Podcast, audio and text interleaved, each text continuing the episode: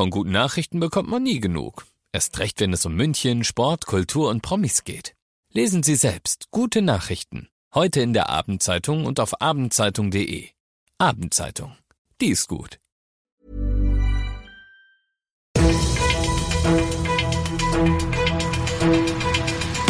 95 5 Charivari, das München Briefing, Münchens erster Nachrichtenpodcast. Mit Christoph Kreis und diesen Themen.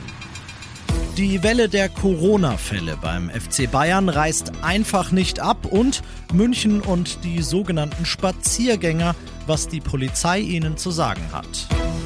Schön, dass du bei dieser neuen Ausgabe wieder reinhörst. Ich erzähle dir in diesem Nachrichtenpodcast ja jeden Tag innerhalb von fünf Minuten alles, was in München heute so wichtig war. Das gibt's dann jederzeit und überall, wo es die besten Podcasts gibt und immer um 17 und 18 Uhr im Radio.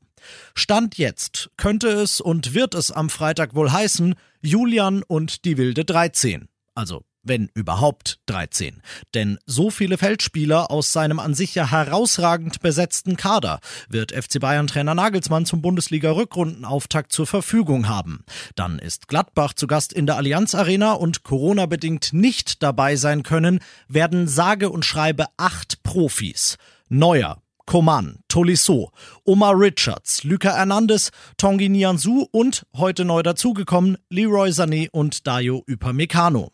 Der Flügelflitzer und der Abwehrboss mussten heute nochmal zum Nachtest, nachdem sie gestern verdächtige, aber noch nicht ganz eindeutige Ergebnisse hatten und sind jetzt beide nachweislich positiv. Negativ war der dritte Nachsitzer Josip Stanisic, der allerdings wird nach einer Verletzung nicht rechtzeitig fit für Freitag. Stürmer Maxi Choupo-Moting und Verteidiger Buna Sar sind außerdem beim Afrika Cup. Josua Kimmich hat Corona eben erst hinter sich und wird bis Freitag nicht auf seinem Top-Level sein und hinter Leon Goretzka steht wegen Patellasehnenproblemen noch ein Fragezeichen. Ein Ausrufezeichen steht dagegen hinter folgendem Julian Nagelsmann wird zaubern müssen. Du bist mittendrin im München Briefing und nach dem ersten großen München-Thema schauen wir auf das, was in Deutschland und der Welt heute los war. Die Politik wartet darauf, dass die Fachleute ihnen raten, was zu tun ist. Der Expertenrat der Bundesregierung berät zur Stunde darüber, was er in Sachen künftiger Omikron-Strategie zu tun empfehlen will.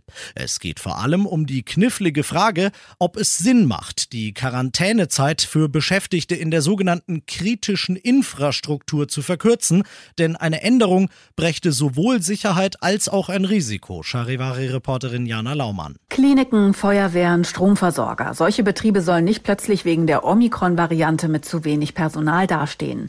Deshalb der Vorschlag, wer in Quarantäne muss, soll künftig schon nach fünf Tagen wieder zurück an den Arbeitsplatz und nicht wie bisher erst nach zehn. Auch Wissenschaftler und Patientenschützer sind dafür, allerdings nur mit PCR-Test, um die Ansteckungsgefahr möglichst klein zu halten.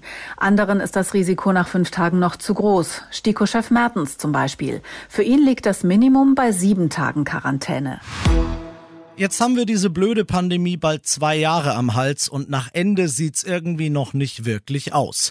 Besonders in den USA nicht. Dort haben die Behörden heute erstmals über eine Million Neuinfektionen erfasst und damit fast doppelt so viele wie noch vor genau einer Woche. Mit schlechten Nachrichten, aber auch einem Lichtblick aus Washington. Charivari-Korrespondentin Tina Eck. Diese astronomischen Infektionszahlen sind wegen der vorausgegangenen Feiertage mit ein bisschen Vorsicht zu genießen. An manchen Tagen gab es keine Werte, dann auf einmal Zahlen von drei Tagen auf einmal. Aber egal wie man rechnet oder zählt, Omikron tobt hier in den USA ungebremst. Mehr als 58 Prozent aller erfassten Infektionen sind nun mit der Omikron-Variante.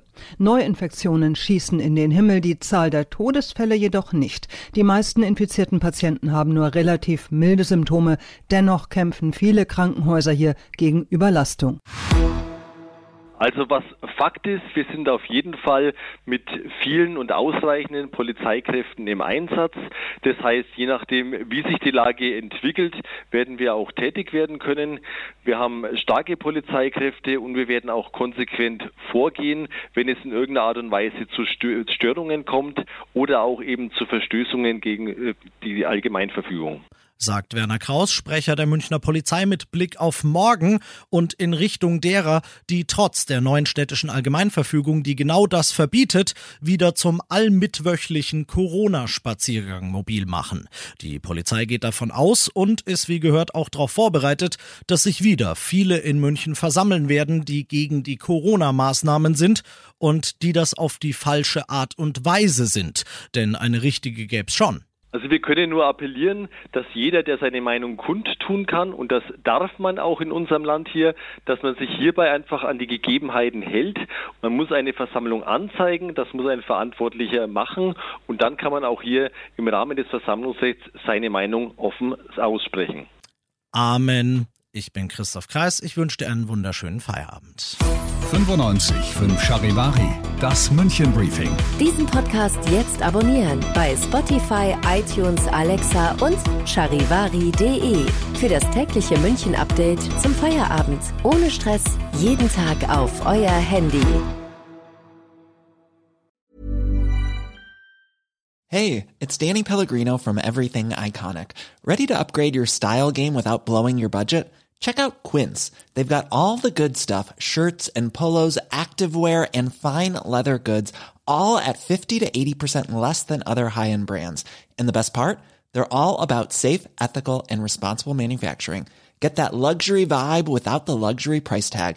Hit up quince.com slash upgrade for free shipping and 365 day returns on your next order. That's quince.com slash upgrade.